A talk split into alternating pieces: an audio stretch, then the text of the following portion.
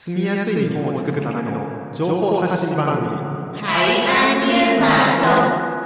皆さん、こんにちは。今回もベトナム夢神戸のアイントゥーと林孝也が日本に暮らすベトナム人に役立つ情報をお伝えします。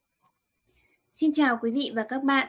Anh Thư và Hayashi Takaya của Việt Nam yêu mến Kobe xin được tiếp tục chia sẻ những thông tin hữu ích cho người Việt hiện đang sinh sống tại Nhật Bản trong chương trình ngày hôm nay. 今回、2022年7月第2回の番組では、夏バテ対策と天神祭りについてお伝えします。天神祭りは日本三大祭りの一つです。Chương trình ngày hôm nay chúng tôi xin chia sẻ về một số biện pháp phòng chống căn bệnh mùa hè Natsubate và một trong ba lễ hội lớn nhất Nhật Bản đó là lễ hội Tenjin ở Osaka. はい。ということで、まあ最近も暑い日が続いていますが、皆さん元気にしていますでしょうか アイントゥーさんはどうですか元気に過ごしてますか Vâng, um, cho đến thời điểm này thì em vẫn uh, rất khỏe. Và trước đây thì anh hay chỉ có hỏi là những cái ngày nắng nóng hiện tại vẫn đang kéo dài thì không biết mọi người hiện tại có khỏe không? Và chắc là như mọi người cũng đều biết là vào mùa hè thì thường xảy ra một căn bệnh có tên là Natsubate. Thế nên là hôm nay chúng tôi xin chia sẻ về căn bệnh mùa hè Natsubate và một số biện pháp phòng chống căn bệnh này. はい。ということで、アイントゥーさんは元気だということでしたが、もしかしたらこの夏の暑さで元気がないって人がいるかもしれません。そのためですね、今日はこの夏バテっていうものについて、トゥーさんがちょっと説明をしてくれて、どういった対策をしたらいいかってことを一緒に考えていきます。Vâng, tiếp theo anh Thư xin chia sẻ về căn bệnh mùa hè Natsubate này. Mùa hè ở Nhật thì thường kéo dài từ tháng 5 cho đến tháng 8 và đây là thời điểm mà nhiều hoạt động ngoài trời và lễ hội được tổ chức rất là sôi động và náo nhiệt trên khắp đất nước Nhật. Nhưng đây cũng chính là lúc mà nhiều người cảm thấy Natsubate. Vậy Natsubate có nghĩa là gì? Thì như mọi người đều biết thì Natsu là mùa hè và Bate là cách nói rút ngắn của Bateru, nghĩa là mệt mỏi và kiệt sức. Đây được coi là một căn bệnh thường xảy ra vào thời tiết nóng bức với cái nắng chói chang của mùa hè. Thì thông thường thân nhiệt bình thường của cơ thể chúng ta là 36 độ C và khi gặp môi trường nóng thì cơ thể sẽ giải nhiệt bằng cách là toát mồ hôi và nếu chúng ta không uống đủ nước, cơ thể sẽ uể oải và lâu dẫn đến chứng mất nước và các khoáng chất cần thiết. Nặng còn thấy là đau đầu rồi cảm thấy hoa mắt, chóng mặt và da thì nóng và đỏ có thể gây ra bất tỉnh và thường gọi là say nắng hoặc nếu chúng ta đi từ trong phòng máy lạnh ra ngoài bên uh, trời nóng thì cơ thể cũng sẽ dễ bị sốc nhiệt và Vâng, như trên slide đang chiếu thì đây chính là một số những cái triệu chứng điển hình của Natsubate. Đầu tiên ta sẽ thấy là cơ thể uể oải, mệt mỏi rồi toát mồ hôi rất là nhiều thứ hai đó là thấy tinh thần nặng nề, rồi giấc ngủ cũng chập chờn và không sâu hay tỉnh giấc rồi tiếp đến là chán ăn, không muốn ăn và kèm theo đó là sức đề kháng của cơ thể cũng giảm đi và tạo điều kiện cho các ờ, căn bệnh khác nó kéo đến Tiếp theo đó là anh Thư xin chia sẻ một số cách phòng chống Natsubate. Đầu tiên là chúng ta phải cung cấp đủ nước cho cơ thể Như uh, trên đây thì anh Thư ngày nào cũng sẽ uống đầy đủ nước. Vì anh Hachi cũng uh, thường xuyên uống nước lọc hoặc là uống trà đúng không ạ? はい。そうですね。わんトゥーさんはい。私、いつもお茶、お茶の方が好きなので、本当は水の方がいいっていう話もあるんですけど、はい。お茶を私はよく飲んでます。はい。 Ừ. ウォンチャー Và chúng ta không nên đợi khát rồi mới uống mà chúng ta phải uống nước thường xuyên, uống chút chút một hàng ngày để bổ sung cái lượng nước cần thiết cho cơ thể. Thứ hai đó là chúng ta nên ngủ đủ giấc. Mà nếu cảm thấy khó ngủ thì chúng ta nên massage một số các bộ phận như là đầu này hay là cổ, vai, gáy, tay chân để có thể dễ ngủ hơn. Ngoài ra nên vận động nhẹ nhàng, chúng ta nên đi đứng đúng tư thế kéo giãn chân tay mỗi sáng thức dậy và trước khi đi ngủ nên vận động nhẹ nhàng như là đi dạo hoặc là đạp xe vào chiều mát chứ không nên là đi dạo vào ban ngày đang đang nắng nóng thì không nên. Ví dụ như là dắt thú cưng đi dạo thì sẽ rất là mệt mỏi. À, Tiếp theo đó là chúng ta nên tránh sự thay đổi đột ngột về nhiệt độ. Ví dụ như là khi ở ngoài trời nắng thì chúng ta nên à, đội mũ này, rồi là khoác áo nhẹ và uống nước đầy đủ. Trong phòng có máy lạnh thì không nên để nhiệt độ quá thấp, quá chênh lệch với nhiệt độ bên ngoài để phòng cái sự sốc nhiệt à, dễ xảy ra. Tiếp đến là về ăn uống, chúng ta nên à, ăn đầy đủ các chất dinh dưỡng ví dụ như là ăn thực phẩm giàu protein như là đậu phụ này, trứng này, thịt heo, rong biển, trái cây. Tuy nhiên có lưu ý là không nên à, uống quá nhiều nước ngọt hay là nước giải khát hoặc là ăn bia à, à, uống bia hay là ăn kem lạnh quá nhiều à, bởi vì là trong những cái thực phẩm ví dụ như là kem hay là các loại hoa quả mà chứa nhiều đường thì sẽ rất là dễ gây mập cho cơ thể tăng trọng lượng cơ thể một cách không cần thiết và như các bạn quý vị nằm ở Nhật thì có món cơm lươn món cơm lươn được biết đến là một thực phẩm mùa hè gọi là siêu thực phẩm. Nó cung cấp rất nhiều chất dinh dưỡng cho cơ thể để cho cơ thể luôn khỏe mạnh trong mùa hè nóng bức. Hoặc là chúng ta có thể ăn uh, mì xô men lạnh. Vào mùa hè cũng rất là thích và điều cuối cùng đó là anh thư khuyên mọi người nên kiểm tra sức khỏe ngay khi có dấu hiệu bất thường. Vì Natsubate sẽ kéo theo một số cái căn bệnh khác nhân lúc cơ thể mệt mỏi và thiếu chất giảm sức đề kháng. Vì vậy không được chủ quan ngay khi phát hiện có triệu chứng khác thường thì chúng ta phải đi kiểm tra sức khỏe sớm. Và trên đây là mình cũng có chia sẻ dựa trên cái ờ, khảo sát của mình và uh, có hỏi một số uh, những người Nhật mà mình quen biết thế nên là họ cũng uh, thường xuyên gặp Natsubate vào mùa hè rất hy vọng là mọi người có thể áp dụng được những biện pháp này để phòng chống căn bệnh mùa hè ここまで、トゥーさん、ありがとうございました。あの、夏バテを防ぐ方法ということで、まあ、夏バテっていうのと、もう少し、本当にその、ひどい場合は熱中症っていうことになってしまいますけども、そういったあの、夏の暑さとか、あとは、その、水が足りていないとか、 えー、部屋の涼しいエアコンの部屋から外に出た時の、あの、温度の差で体調が悪くなってしまうとか、そういうことがあるので、まあ、どうやって防いだらいいのかっていう話を、えー、してくれました。ちょうど今画面に映っているのは、その、食べ物をしっかり食べましょうっていうことですね。YouTube の場合は今、うなぎのイラストとそうめんのイラストがありますが、そうやっていろんな、あの、食べ物を食べましょうということです。はい。で、今他にもいろいろ、あんまり食べ過ぎない方がいいと暑いからといって甘いものばかり食べていたりすると良くないってことですね。あとビールも体の水がなくなるって言いますね。ウォンビアティホンテラクンカッドヌクチョコテ。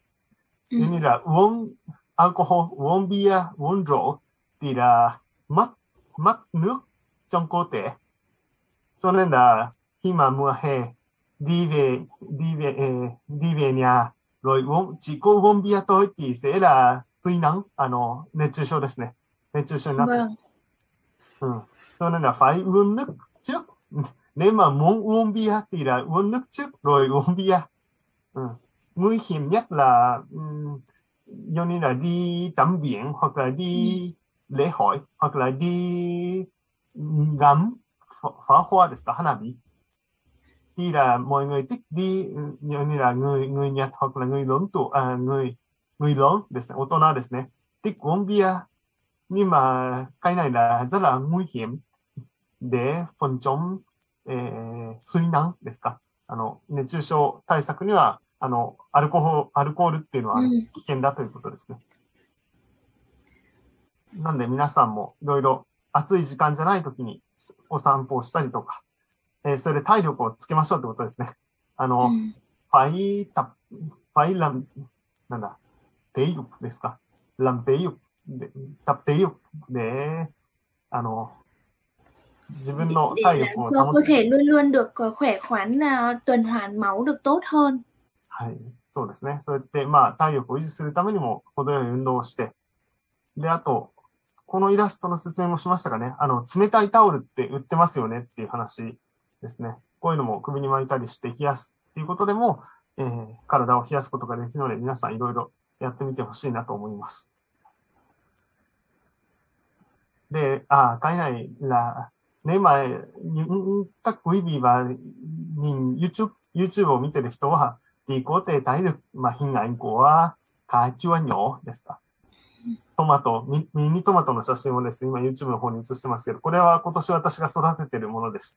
あの、最初はすごく安い苗を、ちっちゃいのを一つ、あの、買ってきましたね。えー、ホームセンターで一つ苗を買ってきました。で、それを植えるとどんどんトマトができて、いつも朝水をやりながら収穫しています。で、これはやっぱり朝食欲が湧いてきていいですね。あの、夏に暑い時はあまり物を食べたくありませんっていう日もあります。でも、朝トマトを見ると、こう綺麗ですね。真っ赤で綺麗なんで食べたくなります。もうそのまま食べたくなりますね。だからこれも一つの夏バテ対策かなと Ừ. 思ってます。 Như anh Hayashi chia sẻ thì một trong những biện pháp phòng chống Natsubate của anh Hayashi rất là thú vị. Ví dụ như là anh ấy đang trồng một cây cà chua mini mà anh ấy mua hạt giống ở Home Center. thì cho đến nay thì ngày nào anh cũng thu hoạch được một vài trái cà chua trông rất là mọng nước với cả là nhìn rất đẹp mắt. Ngày sáng nào ra thăm vườn cũng thấy có một vài quả đỏ mọng như thế thì hái vào rất là muốn ăn. Khi mà ăn cà chua, một cái loại trái cây mà nhiều vitamin và khoáng chất như thế này thì cũng giúp phòng chống cái chứng mệt mỏi vào mùa hè. Cũng là một trong những biện pháp rất là hữu hiệu của anh Hayashi Và cái này là chỉ có mình nghĩ là những đồ ăn mà lạnh, あの、冷たい料理ですね。あのăn đồ ăn mà lạnh quá nhiều thì không tốt cho ừ. sức khỏe. À, là không, cũng, cũng được. Bụng. Ừ. Ăn thì tốt hơn là không ăn. Nhưng mà chỉ có ăn những đồ ăn mà lạnh thì là sẽ natsubate. Cũng, cũng có thể là tiếp tục natsubate, tiếp tục bị natsubate. Cho nên là mình, 私は、 うん、なんだ、かん、みん、あんど、あんま、のん、あったかいもの、あん、あん、あん、あんですか？水にら、ひま、ほんこもん、あんど、あん、今もん、ファイアンティラ、よく食べるのはあれですね。あの、味噌汁、味噌汁、味噌スッティラ、っちチこうて、あの、塩分、塩分、ベトナム語でなんていうかわかりませんが、えっと、なんて言ったんでしょう。塩分を取ることない。うん？là lượng muối ああ、そうですね。その塩分と水分と、で、体も暖かくなって、うんちょっともう少し、こう、食欲が出てきたりしますね。 ừ. だから味噌、味噌汁とかは食べるようにするっていうのはしてますし、もうアンビ、なんか、んザガと、ウィズニラうん、アンフォーっていう、アンド、ドラウ、は、そうですね、スープ、コースープ、với lại rau thì là mình sẽ khỏi hơn là 弁当ですね。普通より、やっぱベトナム料理を食べると私は元気になります。 Ừm. Vâng, anh Hachi lại chia sẻ một thông tin rất là hay ví dụ như là anh có nói là để chống Natsubate mùa hè thì mọi người không chỉ ăn những cái thực phẩm lạnh nếu mà cứ chỉ ăn những thực phẩm lạnh thôi thì có thể sẽ là dẫn đến đau bụng hoặc là một vài cái triệu chứng không tốt cho cơ thể và anh khuyên đó là ăn một số thực phẩm ấm nóng, ví dụ như là các loại súp.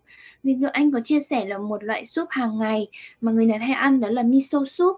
Trong miso thì có cả cung cấp cả nước này, rồi cung cấp cả muối khoáng à, rất là tốt để làm cho cơ thể luôn luôn được khỏe mạnh vào mùa hè và anh cũng rất là thích ăn cái món phở của Việt Nam và trong phở thì vừa có rau vừa có thịt lại vừa có cả tinh bột nữa rất là đủ chất và là một cái phương thức hữu hiệu để phòng chống cái mệt mỏi vào mùa hè うん Cảm ơn anh Hayashi đã chia sẻ một vài thông tin rất là hữu ích và ừm, thú vị ạ. そう。それら、trong hình ảnh này thì có sô men, sô men ですね。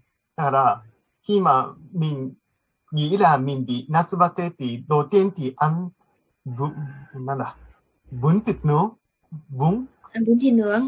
Kiểu như là somen, kiểu như somen. Rồi à, đầu no. khỏe hơn là đi ăn phở. Thì ừ. là, khi mà 10%, cái này là mức độ sức khỏe, 10% thì ăn bún, bún thịt nướng. Rồi 20% rồi ừ. ăn phở ừm, phở. Tới 30% kiểu như thế. ừm. 基本は、基本。わかります？元気がないときはまずちょっと冷たいものを食べるけど、もうちょっと元気が出てきたら温かいものを食べて、でもうちょっと元気出てきたらもっといろんなものをね、このタンパク質を取ったりとか、そういうことをします、ね tức。là nó tùy vào cái cái mức độ năng lượng trong cơ thể của anh Hayashi Nên lúc nào mà mình à, chưa thấy khỏe lắm thì mình ăn à, ăn những cái đồ mát mát như là bún thịt nướng hơi hơi khỏe lên rồi thì mình bắt đầu lại ăn những cái đồ ấm ấm như là phở đúng không ạ? そう。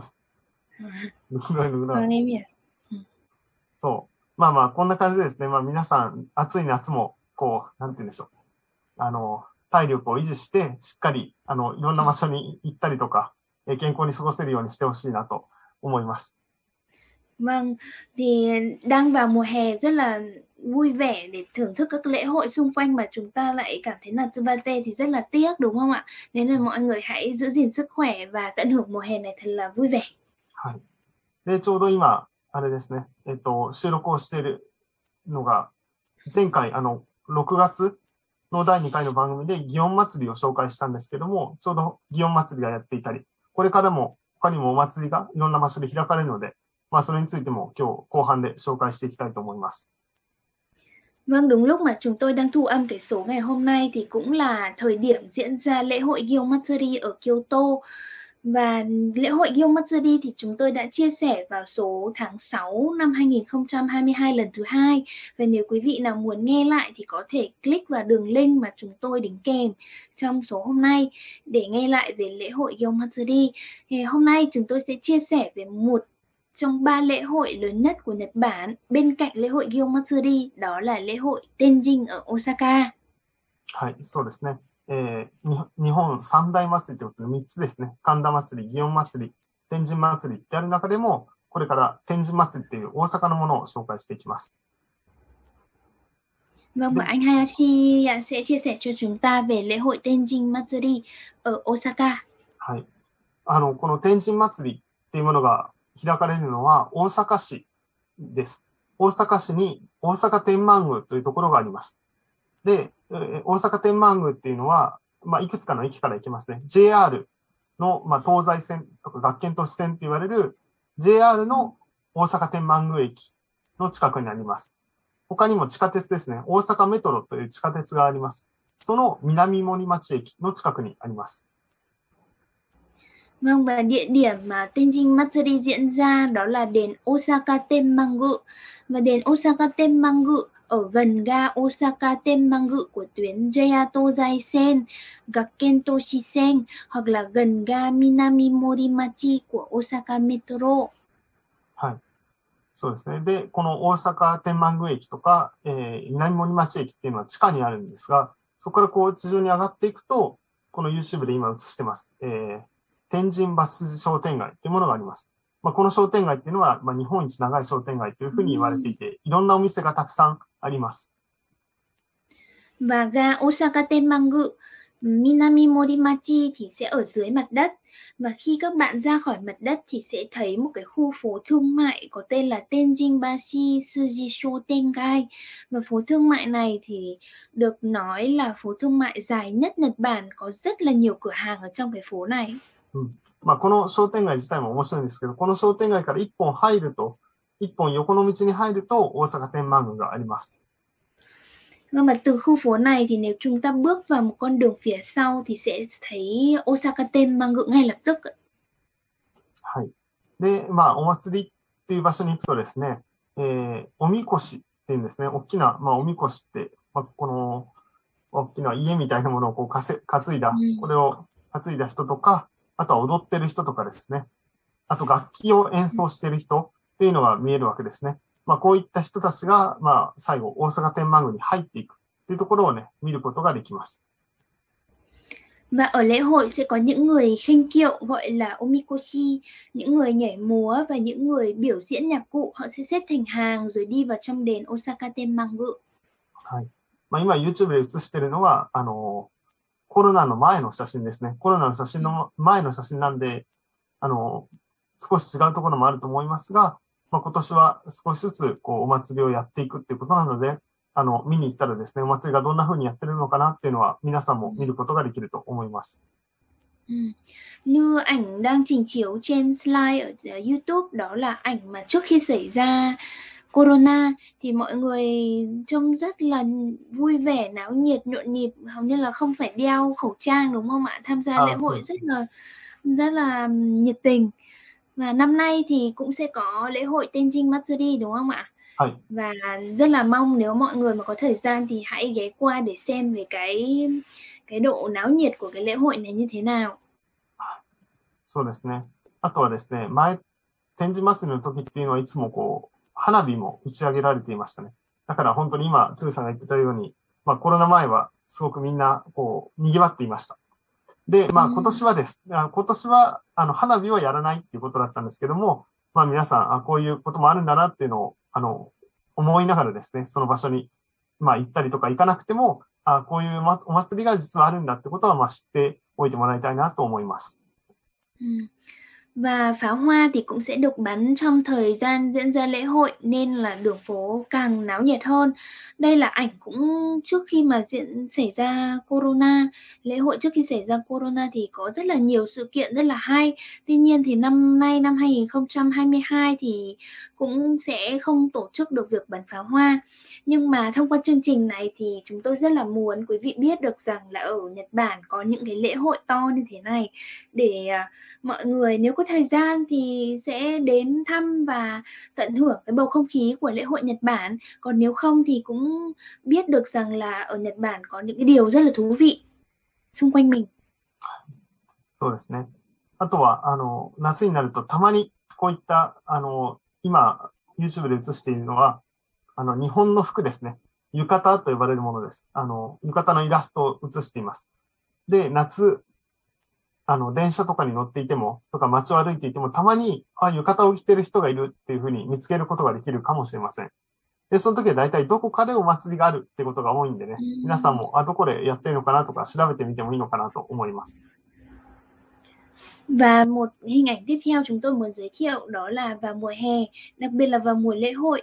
Nếu mà quý vị có bước lên tàu chẳng hạn thì sẽ rất là dễ gặp những cái hình ảnh là các bạn nam nữ mặc những cái bộ trang phục của Nhật Bản gọi là yukata để à, đi lễ hội hoặc là để đi ờ, đi chơi đâu đó ở đường phố mùa hè Nhật Bản thì nếu mà quý vị có bắt gặp những hình ảnh này thì chắc là ở gần khu vực đó đang có lễ hội gì hay chăng uhm, hãy thử tìm hiểu xem và chúng ta hãy đến đó để cùng mọi người cùng với người Nhật thưởng thức lễ hội ở đó. Ừ. そうですね。まあ、あとは、あの、大きなお祭りだけじゃなくて、この高取コミュニティセンターの近くの小さな公園とかでやられるようなお祭りも、えー、あります。で、そういったものも今年からもう一回 あの、またお祭りをやろうっていう流れもあるので、近所のお祭り、小さなお祭りっていうのも、あの、たくさんあると思います。だからそういったところも行ってみてもらいたいなと思います。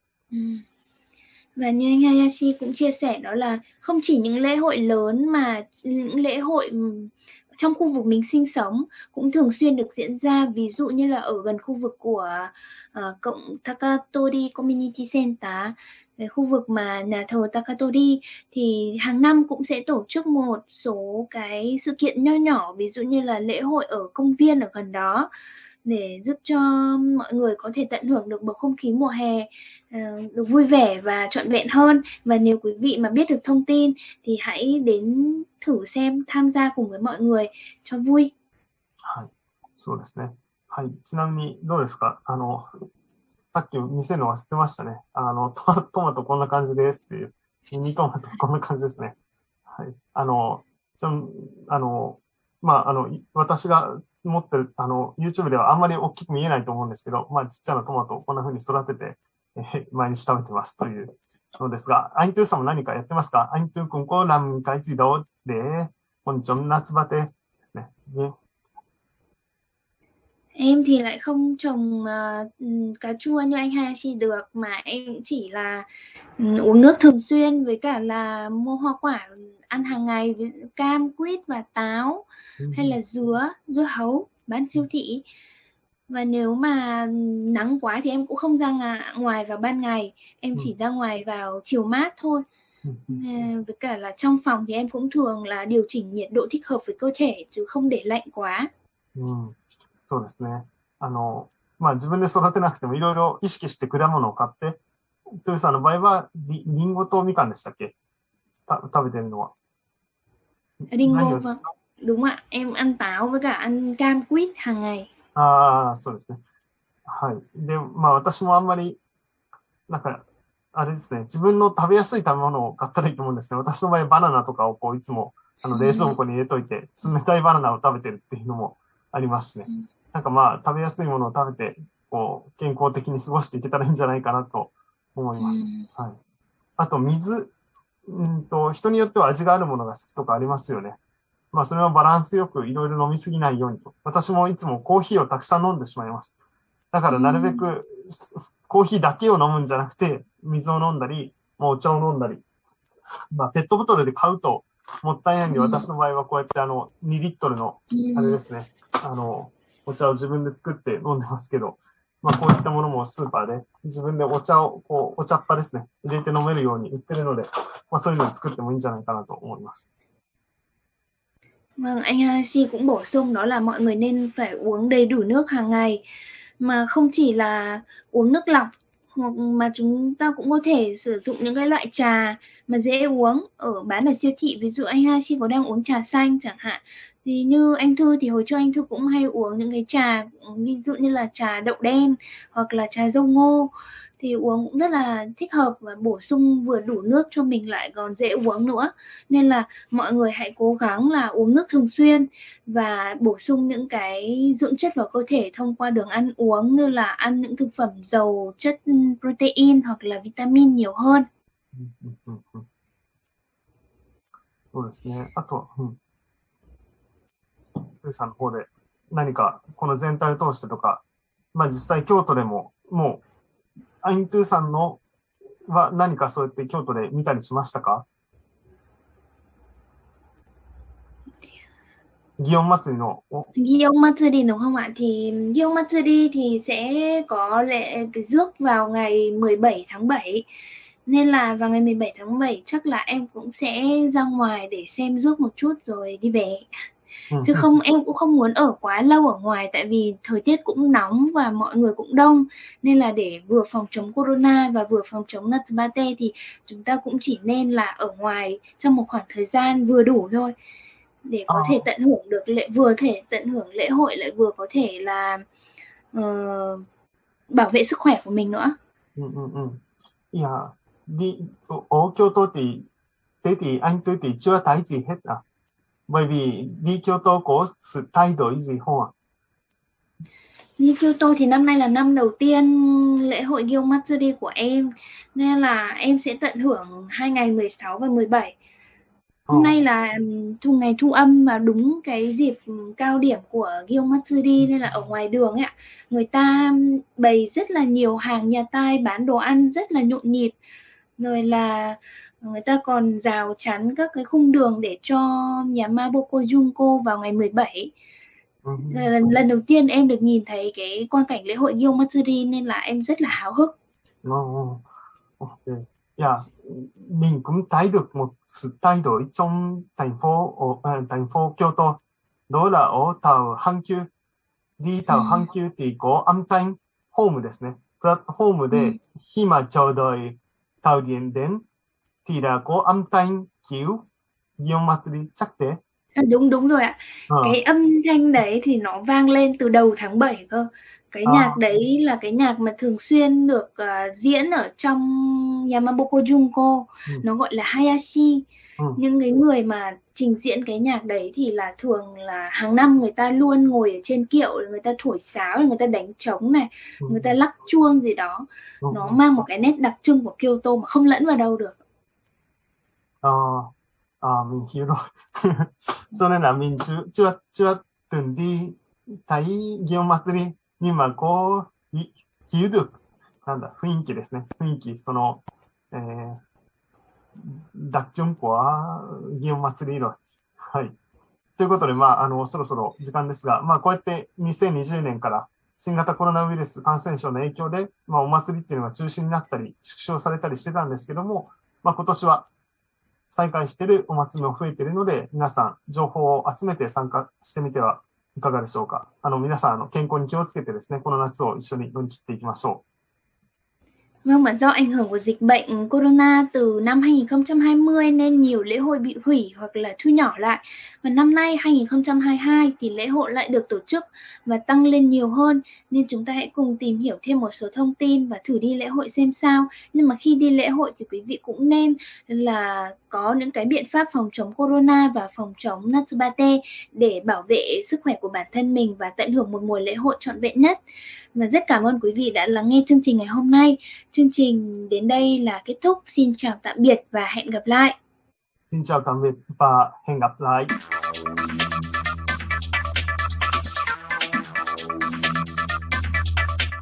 Never forget the Great Hanshin Earthquake, January 17, 1995.